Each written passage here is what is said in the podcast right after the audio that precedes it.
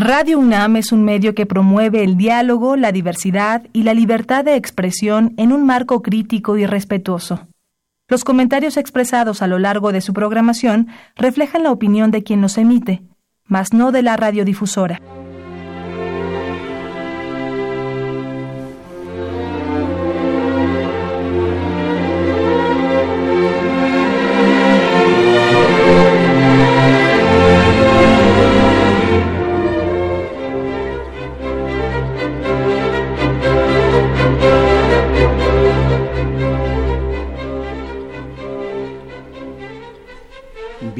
¿Con qué música comenzamos, compañera Isabel Macías? Estamos comenzando con la sexta de Beethoven, maestro. ¿De qué dijo al antes de entrar al aire, qué dijo de Beethoven? Que es grandioso, ah. aunque tenga sus patologías, o aunque tenía sus patologías. era dipsómano, sucio, enfermizo, neurótico, era genio, junto con Mozart y con Bach allá arriba. Bueno, pues, esta vez Peña, mis valedores. Observo el rostro presidencial en alguno de sus, bueno, alguna de sus escasas, de sus furtivas apariciones en los medios de acondicionamiento social, los que todavía se arriesgan a eh, eh, reproducir su imagen y sus palabras de, eh, de gobierno. Válgame, caramba, no sé si ustedes se han fijado en ello. Un rostro, bueno, hagan de cuenta ya el retrato de Dorian Gray, pero idéntico el retrato al rostro, el rostro al retrato. Ustedes saben que en la leyenda Dorian Gray no envejecía, Dorian Gray no se maltrataba ni en su rostro ni en todo su organismo, por más que cometía desmesuras de todo tipo, robaba, mandaba asesinar, eh, eh, sobre todo robar, robar. Tenía eh, una casa blanca, tenía unos terrenos dentro de clubes de golf, en Iztapas de las... Oh, usted ya, ustedes ya lo conocen. Bueno, pero Dorian Gray, siempre impoluto con su rostro, nunca se marchitaba, nunca se, se ajaba. Pero el retrato que un hombre de, de realismo mágico, de pensamiento mágico, le, le pintó, el retrato sí iba deteriorándose con cada crimen, con cada desmesura, con cada robo, con todo, el rostro se iba ajando, marchitando, y, ya a las alturas del quinto año de, de vida de este hombre de vida pública, ya era un monstruo. Pero eso sí, Dorian Gray, su rostro tranquilo, su rostro pacífico, su rostro eh, eh, armónico. Pues aquí yo noto que a, semejanza de la fábula, es una novela, aquí el rostro de Peña ya comienza a eh, ajarse también, a maltratarse. En el óleo se advierten costras leprosas y purulentosas como Atenco, en primer lugar, Tlatlaya, Ayotzinapa, Nochistlán, Oderbrecht, y la corrupción lucrativa e impune, y lujos de Paulina, de Angélica, del derroche, el despilfarro inescrupuloso de los dineros públicos, en todo su rostro de, mentona mejilla y de cercanías del copete, un rostro lacerado por la Casa Blanca que dejó rostro y retrato en carne viva. Eh, ustedes conocen este, este, esta novela de, de eh, ¿cómo se llama? Ah, Oscar Wilde.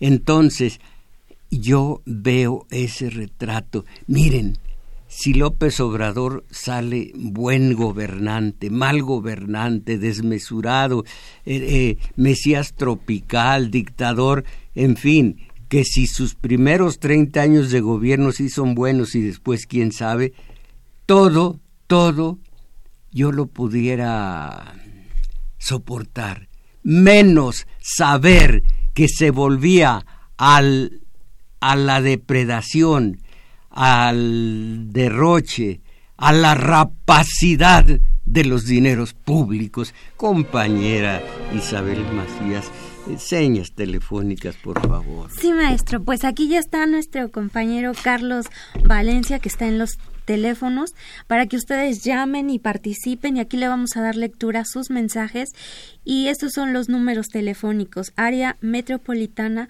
55 36 89 89 resto de la República 01 800 50 52 6 88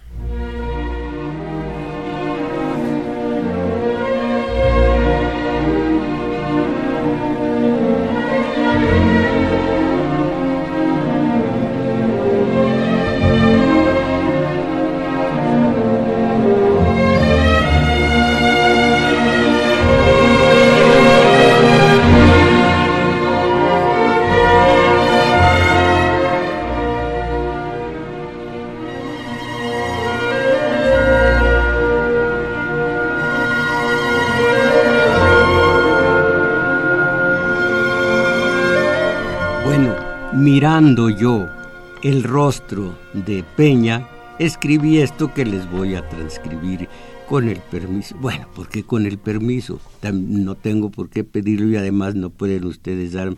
Sí, pueden decirme por teléfono algunas reflexiones al respecto. Miren ahí el rostro del que fuera el sonriente joven, o casi, casi joven, que empresarios y Televisa, Monex y Atlacomulco lograron encaramar en los pinos.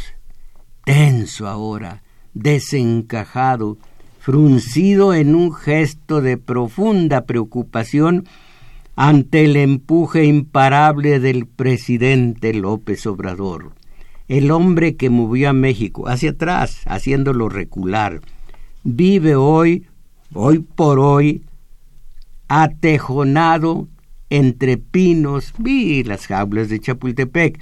Ya a estas horas el burócrata cupular abandonó la sonrisa, abatió el índice en alto, cerró sus dos brazos que hasta hace poco tiempo mantenía abiertos de par en par, ya le cerraron y ya se cerraron, perdón, y se empañaron, se empuñaron las manos ya la actitud del hombre de los pinos dejó de ser la del prematuro estadista del año que quiere atraer y acunar al mundo entre sus brazos abiertos, porque de repente el estadista reformador, ¿por qué lo entrecomille? El estadista reformador, el mundo se le ha derrumbado al estadista, se le ha derrumbado y todo el cascajo le cayó encima, murallas de de muros, ¿sí? murallas y muros se le vinieron abajo y quedaron al descubierto unos sillares que crujen y unas paredes de cartón piedra que comienzan a resquebrajarse y a exhibir los entresijos de un mundo excrementoso que apesta el ambiente con sus hediondeces de corrupción en el terreno de los dineros públicos y también en el de la sangre, la pólvora, unas espléndidas... Caramba, déjenme hacer un, un paréntesis.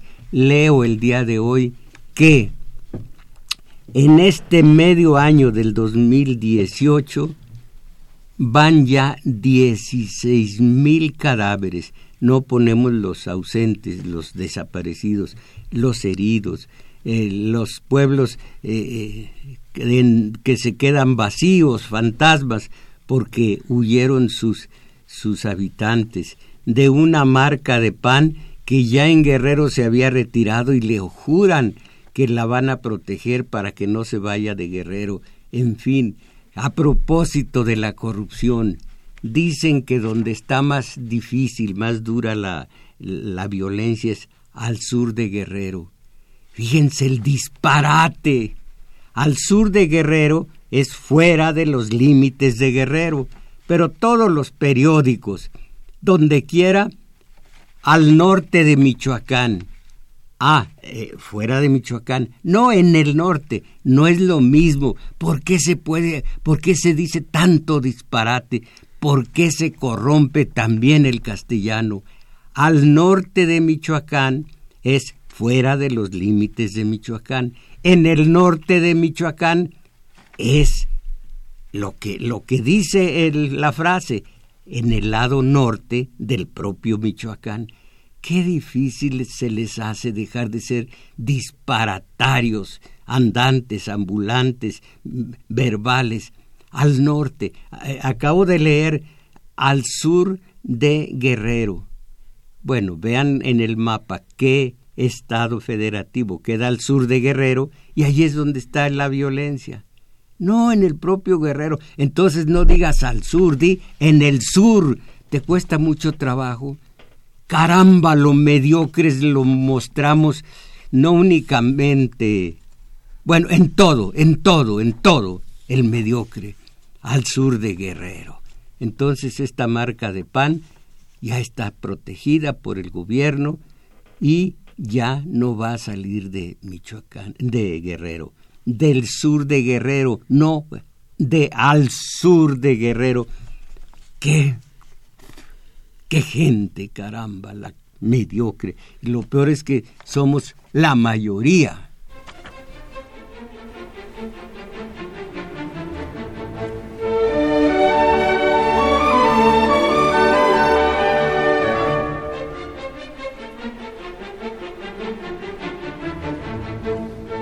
Miren, ya escrita, eh, ya escrito mi editorial. Mejor lo publico porque no quiero llevarme todo el tiempo de este programa. Para mí valiosísimo el tiempo y valiosísimo el programa. No quiero que se quede mucho del material que traigo para ustedes, que se quede fuera del aire. Entonces, el, un presidente, dice la comunicadora, dice la escritora, dice la periodista, un presidente castigado en las urnas, despreciado por la opinión pública, criticado por la prensa internacional, tan lejos de aquel hombre que iba a salvar a México y tan cerca de todo aquello que lo empeoró. La corrupción desatada, la violencia desbocada, la impunidad arraigada, puro hada, hada, hada. En lugar de mover al país, reforzó las prácticas que lo condenan al subdesempeño permanente. En vez de dar un paso a la modernidad, resucitó los usos y costumbres de la rapacidad. Eso es lo que más me duele los 600 mil que dicen que ganan los, eh, los ministros de la Suprema Corte de Justicia. En algo me equivoqué. Suprema Corte de Justicia de la Nación no siente que, que hay... Eh, corte. Ah, sí, corte, se dice, no corta. Suprema Corte. Suprema Corte. ¿Por qué diría yo Suprema Corte? Que dicen ganamos hasta 600 mil al mes para que la justicia no se corrompa. Pues, ¿Cómo se va a corromper si ni justicia hay, ni a justicia llegamos? Este es un hecho fehaciente. En México, ¿dónde está la justicia? De 100 delitos, cuatro llegan a, la, a, las, a las instancias justicieras y de esas solo un caso lleva al delincuente a la cárcel. Justicia. De veras, no tienen, no tienen, pero allá ellos. Esto ya no voy a seguir con lo que yo digo y con lo que dice Denise Dresser acerca de Peña. Mejor ya olvidar, ellos ya van al desván de la historia. Fuera de Cárdenas, ¿qué han sido los demás? El de la rapiña descomunal, eh, Miguel Alemán, todos ellos, el incoloro, eh, eh, Miguel de la Madrid, el hombre que se enriqueció con todo y familia. Bueno, lo mismo fue Salinas que fue Fox. Fox, la familia de Marta Sagún, todos, caramba. Ese señor López Obrador, yo no creo en ellos, creo en ustedes, en, en la gente, en las masas, en los mexicanos, pero los mexicanos están en lo suyo clavados a, a, dos nalgas frente a la tele, allá ellos. creo en ellos, algún día, no digo yo, iba a decir mis nietos, mis bisnietos, pues si mis hijos no me dieron nietos, me quedé con un con una pelotita de goma para ir enseñándole a, a mis nietos. Y el triciclo. Ah, el, triciclo. Sí, eh, porque mi hijo mayor su primera palabra fue Tol, válgame. Porque, y fue un porterazo, pero eso es otra cuestión. De todas maneras, eh, con que los bisnietos de los bisnietos de ustedes, ¿piensa tener eh, nietos?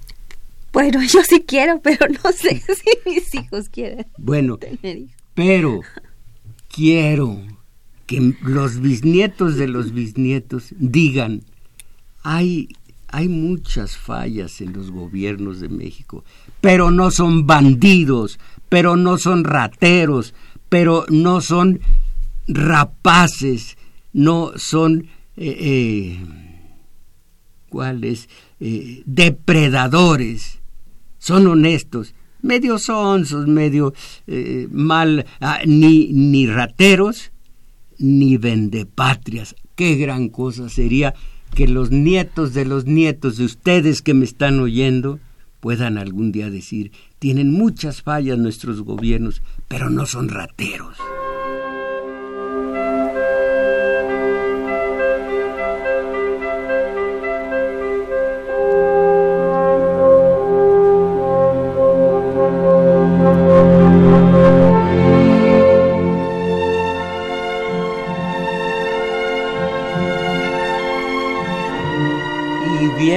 López Obrador arrasando parejo según hasta ahora todas las promesas. Miren, eh, cada expresidente, allí es donde va a, tomar eh, medidas, medidas radicales, según, según lo ha dicho. Cada expresidente de los, ¿cuántos son? Media docena. Tiene un director general dos directores de área. Fíjense, y ya ellos ya, como, nos lo, como lo enseñó Cárdenas, el Tata Cárdenas, dejó los pinos, porque él, él comenzó, él instituyó los pinos como residencia oficial, salió de los pinos y nunca más se involucró en la política. Es un ejemplo bello que los metiches estos expresidentes no quieren no quieren imitar. Pero bueno, ahí va. Un director general cada uno de ellos. Dos directores de área cada uno.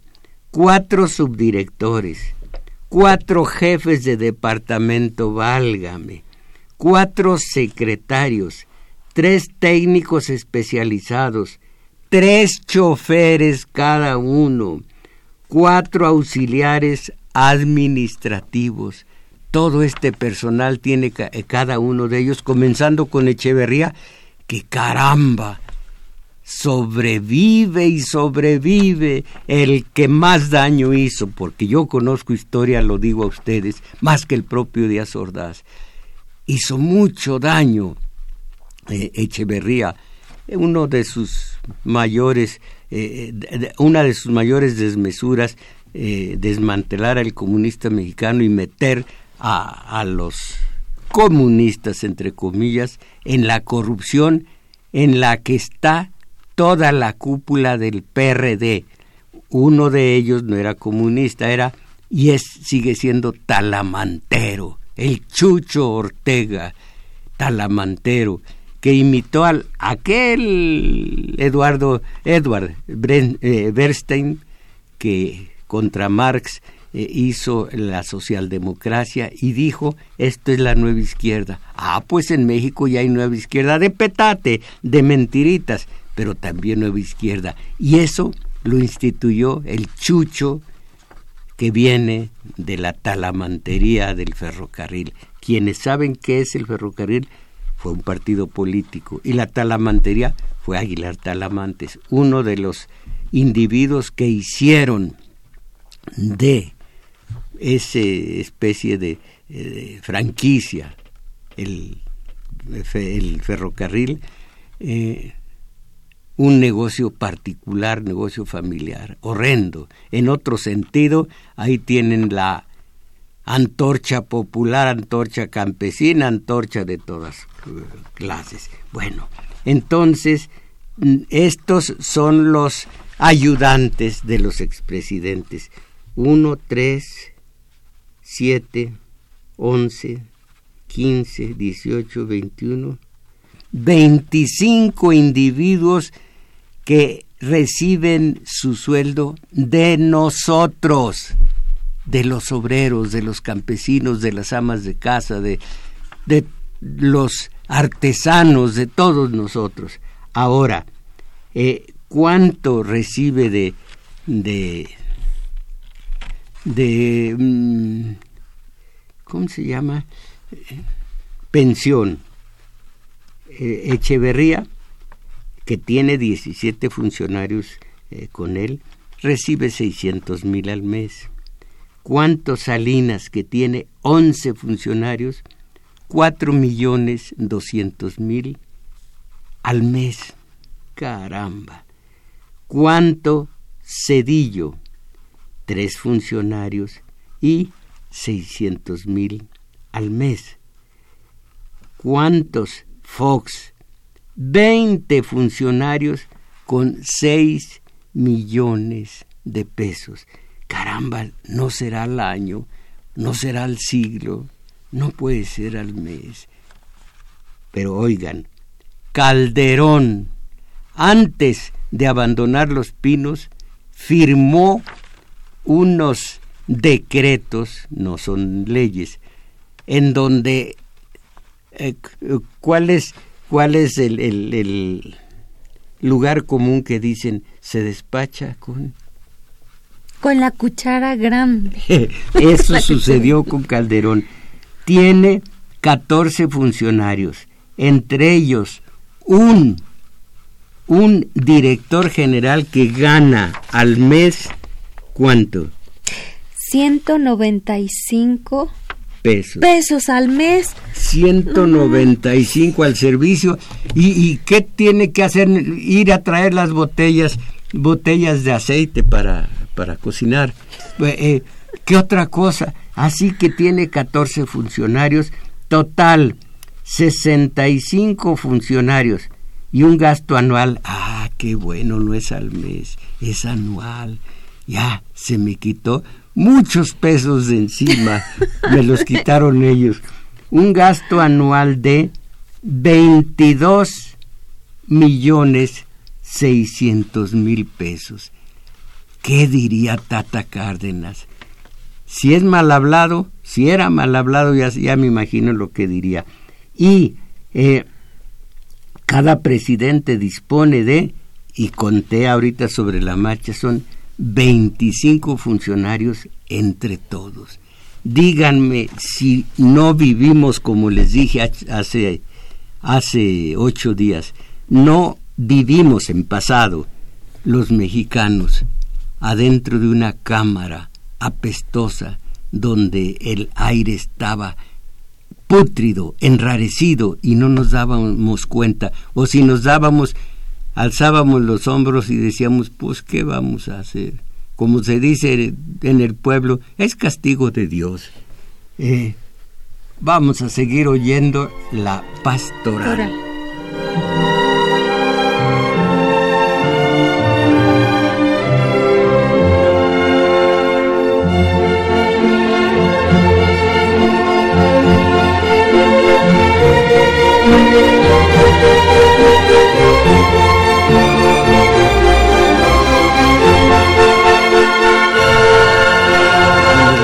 Parlamentario Martí Batres habla de lo que se va a hacer respecto a los dineros públicos.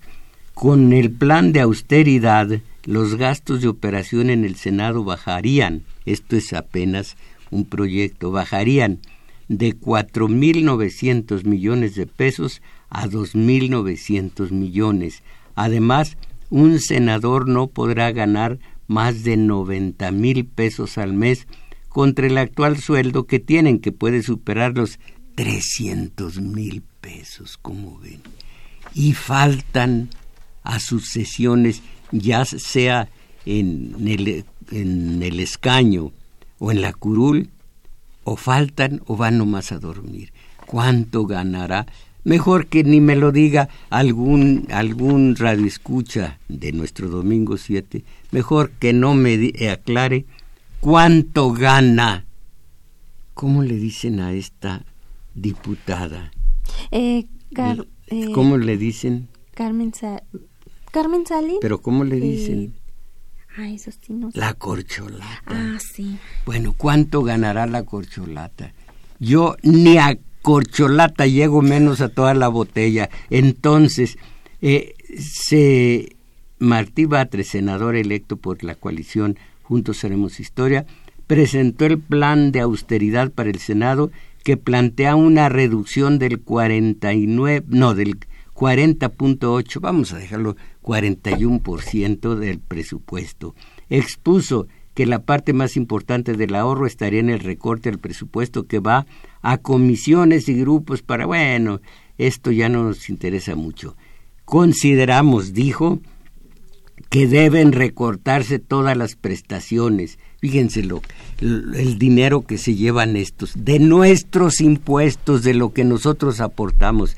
Y quien diga yo por dos, tres sueldos mínimos no llego a pagar impuestos, los paga con la caristía, con la inflación. Siempre todos pagamos. Bueno, consideramos, dijo Batres, que deben recortarse todas las prestaciones.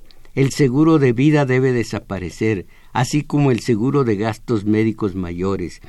El seguro de separación, que es una especie de bono de marcha, también debe desaparecer.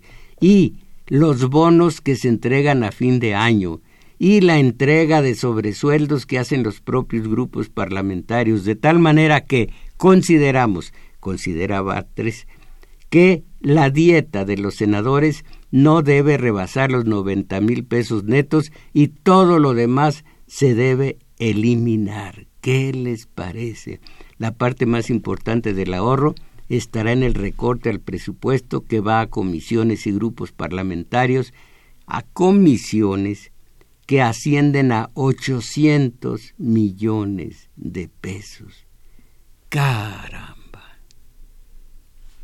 Inaudito. Aquí sigue ah, hablando de datos, cifras y demás datos duros, pero todo eso a nosotros nos dice poco. Lo único que nos dice, de lo, sacamos en claro de todo esto que estaban haciendo, que harán hasta el, hasta el primero de diciembre próximo una rapiña, cometiendo una rapiña, en donde la ética, en donde la moralidad, la moralidad es la acción de la moral, la ética es unos estudiosos dicen que es el estudio de la moral, otros que en sí es la moral. Muy difícil es dilucidar qué hay de diferencia entre moral y ética. Por lo tanto, vamos a echarle todo, la moral, la moralidad, la ética. ¡Qué falta de toda esta serie de condiciones para que el individuo sea digno! ¡Qué poca vergüenza! Sí, me estoy sintiendo o me estoy oyendo, y me están oyendo ustedes como un cándido, como un ingenuo, como un recién llegado al estudio de la teoría política y como un recién llegado a la historia de la teoría política. No, mi capacidad de indignación, primero mi capacidad de asombro y luego de indignación, no conoce edades. Me siento avergonzado de que esos, el consejero presidente del INE, el ministro presidente de la Suprema Corte, que así esquilmen, que así hagan con nuestros dineros lo que han hecho. Ah, pero eso sí, la impunidad, se dice, esta es corrupción con impunidad. La impunidad es parte de la corrupción. Entonces, a ver, acá que tenemos que los sueldos de los trabajadores. Ah, que el INE defiende los sueldos de los trabajadores, de sus trabajadores. Ante las medidas de autoridad anunciadas por López Obrador, el INE buscará elaborar un proyecto de presupuesto sensible a la realidad económica del país. Si así fuera, les tendrían que ellos tendrían que percibir tres o cuatro salarios mínimos como cualquier obrero.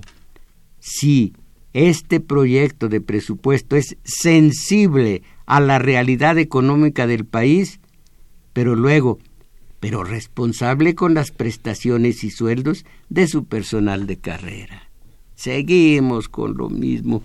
Ay, si López Obrador tiene lo que debe tener en materia de vergüenza, de, sobre todo de determinación, de una audacia que llegue a la temeridad contra todos ellos y si tiene detrás el respaldo, por supuesto, de del de la violencia legítima.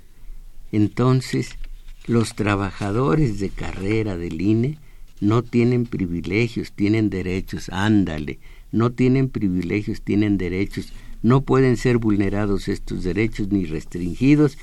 Por ejemplo, la percepción salarial. Ahí es donde les duele, allí les duele. Y por lo mismo, aquí tienen ustedes este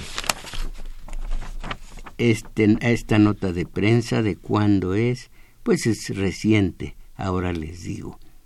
La propuesta del próximo gobierno federal de reducir los sueldos y prestaciones de los altos mandos del sector eh, público y que afectará a 38 mil trabajadores generará una ola de impuestos, advirtieron los expertos de veras, es en el bolsillo donde más duele. Alguna vez dije a ustedes, yo eché todo mi resto como periodista a ustedes, a las masas sociales.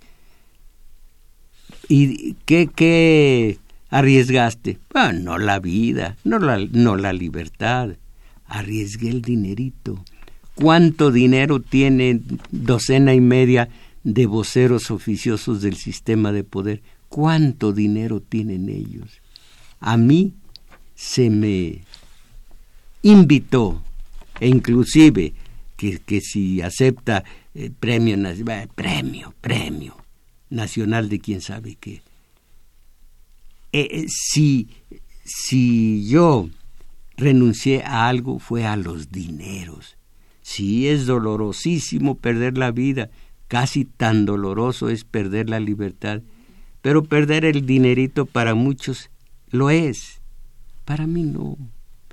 Si no, yo estaría también alabando desde a, bueno, alabando a Peña desde que llegó al poder y antes alabando a Calderón y antes a Fox y antes a así antes a así antes a Guadalupe Victoria primer presidente de la República, 1900, 1814. Entonces, yo eh, estaría también, pues, con dinerito. Ahora no puede el vehículo salir un par de sábados, si ustedes supieran los sacrificios. He tenido que convivir, tenido, lo digo a propósito, convivir con el bueno o el mal humor de diferentes eh, taxistas, bueno o mal, según cómo amanecieron y cómo les hicieron amanecer. Caramba, qué difícil a mi edad.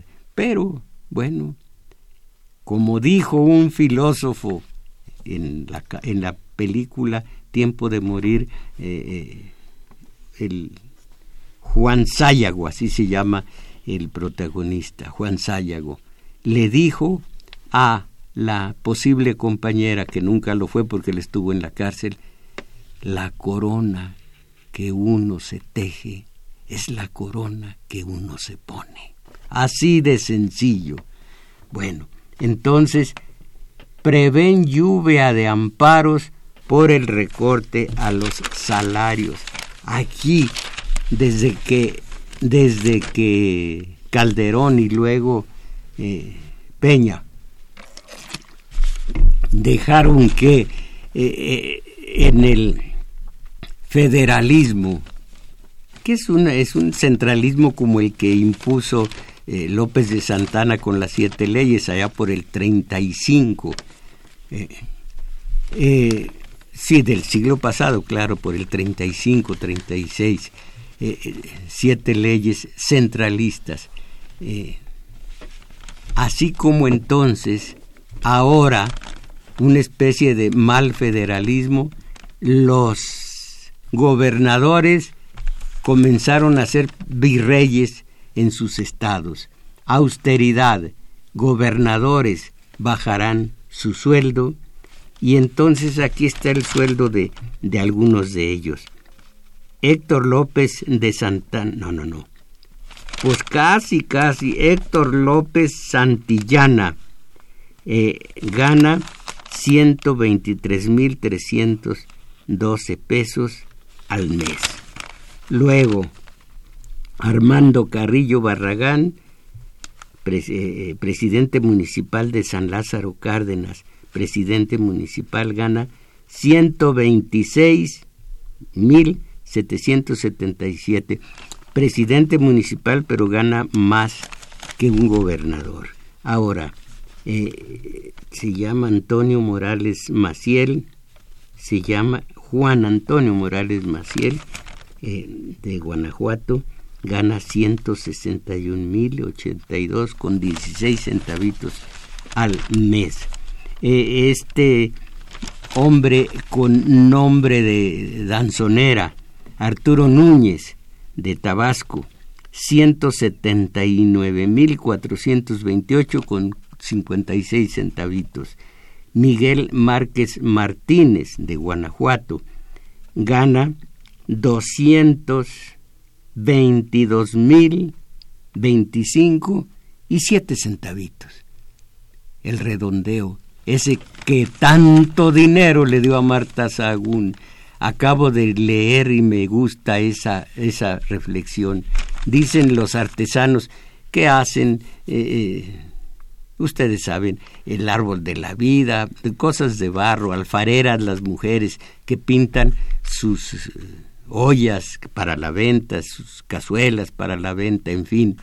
Dicen, en Oxo, redondeo, con nosotros, regatear. Puro regatearnos a nosotros cuando le permiten el redondeo a Oxo. Eso dicen ellos. Ahora, fíjense ustedes, en Aguascalientes hay un Martín Orozco. Sandoval.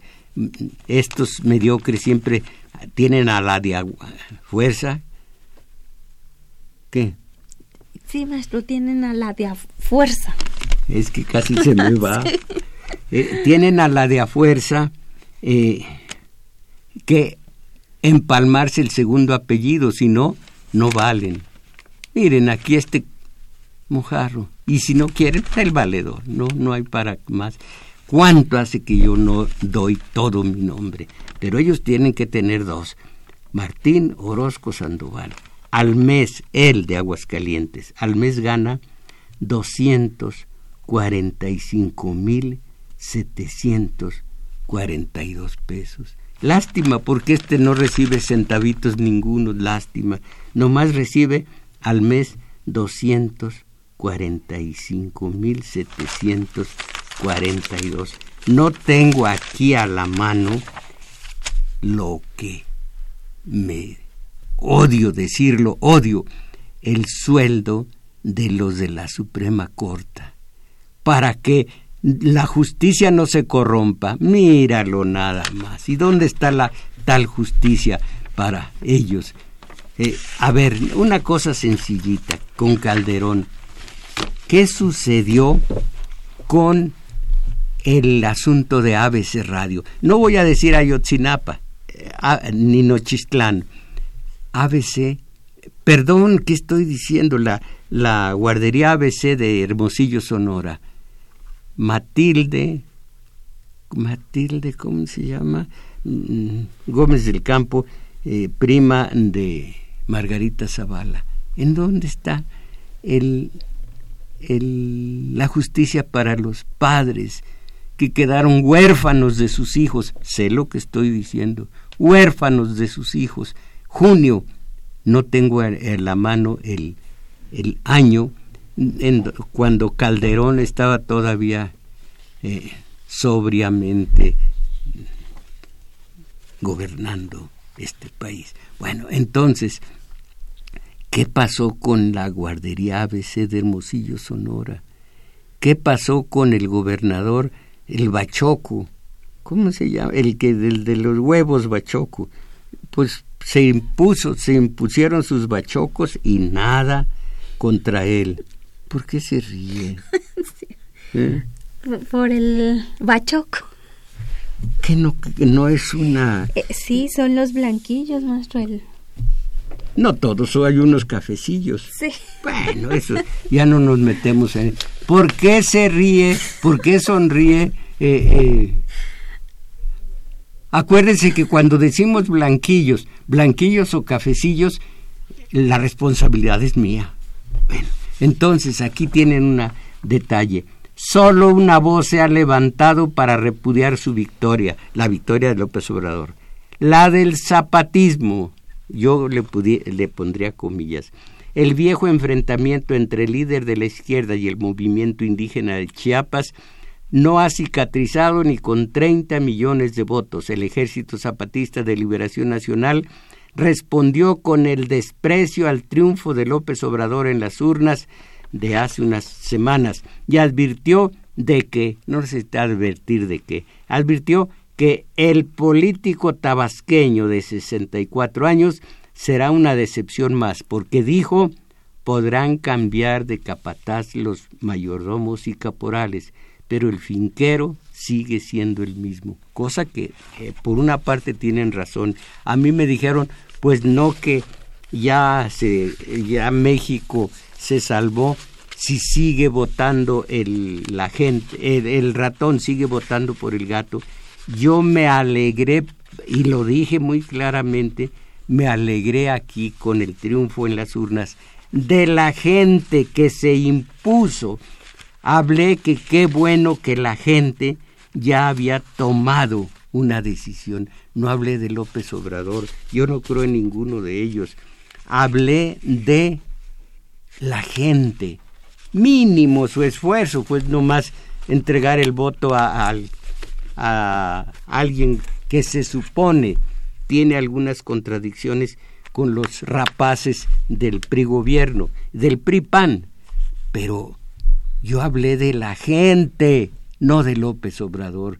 Eh, me sentí contento con la gente, no con López Obrador.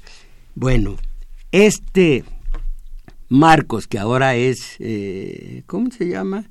Galeano, está contra el triunfo de López Obrador y tiene razón al decir que el bueno ya saben ustedes que eh, esto es muy de del de los del campo el, el capataz el mayordomo el caporal serán distintos, pero el dueño de la finca sigue siendo la misma, es absolutamente cierto.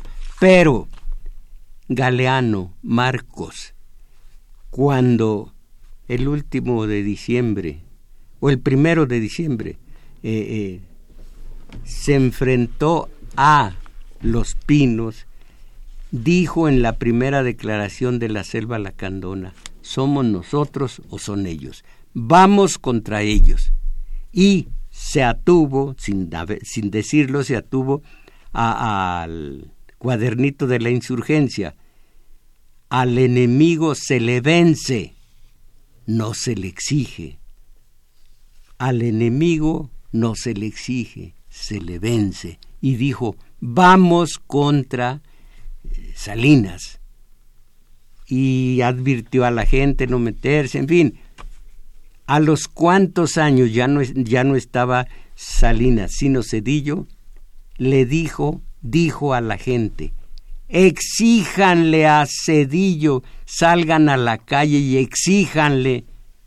Yo que me, me propusieron de consejero para el STLN, dije, ¿qué pasó con que él o nosotros al enemigo se le vence? Y, y dijo, con la conciencia de enemigo que tuvo entonces, vamos contra él, nos vence o lo vencemos. Y después exijan.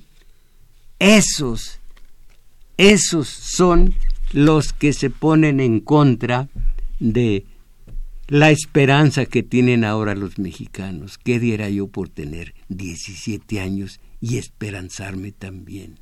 Mis valedores, todo esto es México. ¿Y ustedes?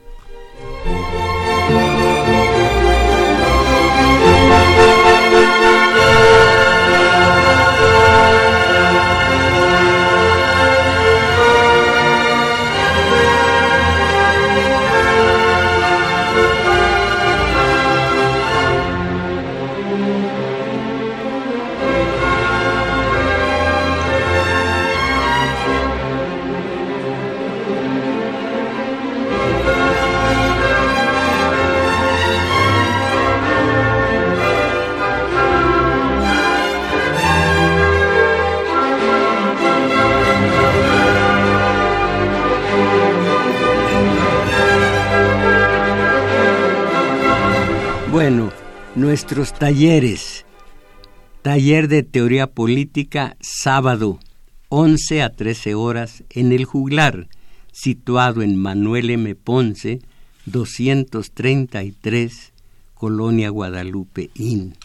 Del Metrobús se va un, un par de cuadras largas con el rumbo de Revolución y al terminar ese par de cuadras largas está un parquecito y en el flanco que da a Revolución está el juglar. Allí los espero. Sábados 11 a 13 horas.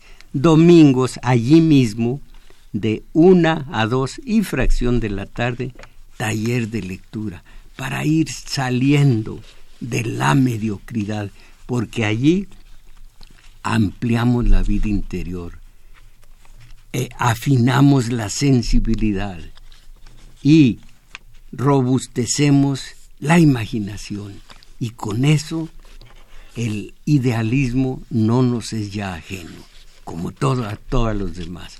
Entonces allí los espero hoy mismo a la una de la tarde para salir a las dos y fracción. Dicho lo cual, vamos a los mensajes de ustedes. ¿Por qué no toma su déjenme ser, ser muy mexicano, su bonche de, de mensajes. Sí, maestro. Eh, José Castellano, se oye mucho ruido en la transmisión del programa cuando usted habla, maestro. Pues sí, pero, pero eso sí, ese ruido también me corresponde, también eh, va, corre de mi cuenta. Eh, Javier Carriz, Canizal, ah, ay maestro, ¿qué tienen tres y dos tiempos completos y no es justo, la UNAM debe comenzar a hacer algo. ¿Qué? Yo no lo entendí. Yo tampoco. Bueno, pues Ernesto Robles de Tultitlán, no nos debemos quedar al margen de que se bajen los, los salarios a esta alta burocracia. ¿En qué forma no nos podemos, no nos debemos quedar? al margen. No entiendo, pero sigamos. Mario Romero, le pido que el programa dure dure más tiempo, al menos dos horas. Le pido que con el gobierno de López Obrador sea de la misma forma, porque la única forma del cambio es que se abran las mentes de las masas. Pero aquí no tiene nada que ver López Obrador por una parte y por otra yo estoy sujeto absolutamente a las decisiones de la autoridad. Eduviges Camacho, ¿qué opina de que la SEP será, se va a Veracruz? Muchas secretarías se van a otras entidades de la República diga algo, por favor. Lo único que sé hasta ahora es que en Puebla se va eh, el núcleo de la SEP y poco a poco se irán yendo más empleados. Pero eso es problemático, es muy difícil. Vamos a ver cómo lo resuelven. Jaime Rojas, ¿qué sabe usted acerca de la apropiación de pozos petroleros en favor de Salinas? Esto hablando de los Dorian Gray. No tengo pruebas y por lo mismo pues no puedo decir nada. Ah, eh, Jacinto Banderas. Reporto que se escucha bien pero con estática. Eh, ¿Por qué? ¿Por qué Crescencio Suárez hay estática cuando... ¿Eh? ¿Interferencia? Pues es cuestión de interferencia, me dice eh, eh, Crescencio Suárez. Luis Méndez, le comento los proyectistas que hacen la resolución de, las, de los ministros de la Suprema Corte son los que se llevan diario entre 50 mil y 100 mil pesos por hacer la pantomima de religión, de, de religión, dice, de jueces. A mi hija la perdí por la corrupción e impunidad de esos cretinos empleados públicos. Mire, estoy de acuerdo en que son empleados públicos y todo lo demás, pero cretinos nada tienen de cretinos. Eh, lo malo, señor Luis Méndez, es decir, ese maldito tigre es muy tonto, ya se comió a seis o siete de mi familia. Ah, qué tonto es. Nada tienen de cretinos. Amparo González, si se, si se contempla que la corrupción también abarca a los de abajo, cuando voy al tianguis veo que el precio de un mismo producto tiene distintos precios. Los kilos son de 800 gramos y el cambio lo dan incompleto. Ernesto Ortiz, qué bueno que ya se ve fracasado. ¿Cuál fracaso? Bueno, de Peña repiten que en Nicaragua verán más de van más de 100 muertos y aquí en el sexenio de Peña más de diez mil cadáveres, pero quieren aparentar que no pasa nada. Cuidado con un juicio apresurado acerca de Nicaragua. Pregunten algo a una tal CIA de Estados Unidos.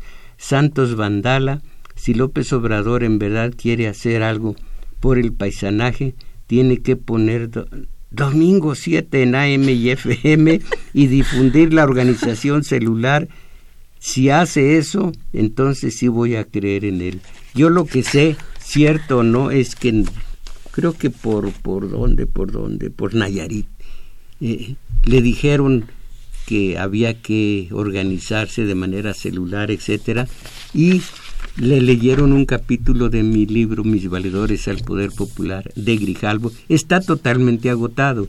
No, no lo pudiéramos conseguir.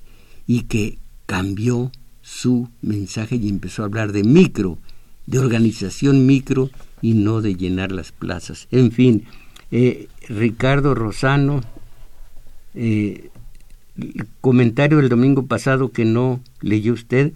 Señor Mojarro, usted siempre dice dijo hasta el primero de julio que López Obrador solo era una más de los gatos y lo sigo diciendo que quiere gobernar el país de los ratones y también decía que esos gatos siempre han pertenecido al sistema de poder, lo sigo diciendo, pero lo mismo tampoco se podrá esperar ningún cambio de él. Lo, eh, estoy de acuerdo con usted, pero ahora usted, como cualquier aturdido que carece de toda conciencia de adversario histórico, se muestra esperanzado y utiliza frases como estas. Ojalá que esto sea el bueno. Ojalá esto no nos decepcione. Por lo visto el sistema nos concedió el milagro y primero el tigre se convirtió en gato y luego el gato se volvió vega, vegetariano, además con una nobleza solo propia del, del príncipe feliz de Oscar Wilde, el sistema, arrepentido de todo después eh, de entregarnos un Estado democrático, se hizo el araquiri y es así como el pueblo triunfó y, y nadie se esforzó. Eh, qué bueno que todas estas, esto que expresa son teorías mías. Eh, le repito, me alegré por la gente que por primera vez reflexionó a la hora de, de, la entrega del voto, pero yo no creo en López Obrador, eh, porque creo en ustedes, o es uno o es otro. Eh, dice, mire ustedes, eh, Raúl Gómez, Raúl Gómez Peña pedía un préstamo, pidió un préstamo de 10 mil millones de dólares y deja una deuda de 42 billones de pesos, válgame. Eh, seguimos. Eh, como dijo el Gerásimo, seguiremos continuando. A ver qué. No, no, no. Eh, Alba Carrizal, el mensaje se refiere a que hay maestros que están en la UNAM tres horas y cobran completo y se van al TEC de Monterrey y allí sí les exigen ocho horas. A eso se refiere el mensaje. Bueno, sí, señor, estoy alegre yo también y estoy, eh, eh, estoy confiado en que la compañera Isabel Macías ya no va a faltar a, eh, algunos domingos porque está estudiando, ya terminó, no solamente psicología, sino también grafología y grafoscopía, que yo le doy un recado, por favor, ¿puede usted ayudarme en esto? Y dice, mire, la firma es de un neurótico, pero la A y la B eh, dice que usted está totalmente transformado. Oh, pues ya no puedo eh, hablar con ella si no me está psicoanalizando. Y en el psicoanálisis salgo mal. Carmen Castro de Chalco puede decir algo del juramento que dicen los mandatarios que si no cumplen que el pueblo se los demande, ahí es donde yo hablé del pueblo precisamente. Ojalá pasen su programa por las noches. Eh, entonces, eh, José González de Milpalta, hablando de los gobernantes que está mencionando, se trata de una escuela que por años se han dedicado a robar, pero el cambio solo está en el pueblo. Perfecto, así yo también lo digo tenemos este programa y el taller de lectura y teoría política. Perfecto, José González. Eh, ¿Por qué no, por qué me los deja todos, Armando Rojas? Mire, voy a, eh, voy a, a, quitarle medio sueldo. Porque tiene que responderlos, maestro. Ah, ya. Por eso. ¿Cuánto está ganando aquí? Eh, pues muchísimas gracias. Armando Rojas. Eh, eh, mi hijo estaba muy chiquito y dije yo, el dinero que yo te doy por este, ya, por este programa, ¿cuál dinero me das? es que te lo estoy guardando. ya, rápidamente, cuando López Obrador gobernó el DF, no robó. Él vive en un departamento de 150 metros cuadrados, salió de la tele, donde él vive, Salió en la tele donde él vive y yo tengo confianza en él. Miren todos los que quedaron. De veras. O voy a ver si me dan cinco minutos más. Muchas gracias entonces, mis valedores. Fue todo por hoy. Agradecemos su valimiento a Crescencio Suárez en los controles, a Tania, a Tania Nicanor en continuidad y en los teléfonos auxilió Daniel Cruz y Carlos Valencia que también grabó este video que ustedes pueden ver en la semana en YouTube en la página Tomás Mojarro oficial. Y hoy domingo están ustedes invitados al taller de lectura una de la tarde a el maestro Mojarro e Isabel Macías. Ahí los estaremos esperando. Y miren, ahora sí, ya es tiempo a salir de esta asquerosa mediocridad. Ánimo.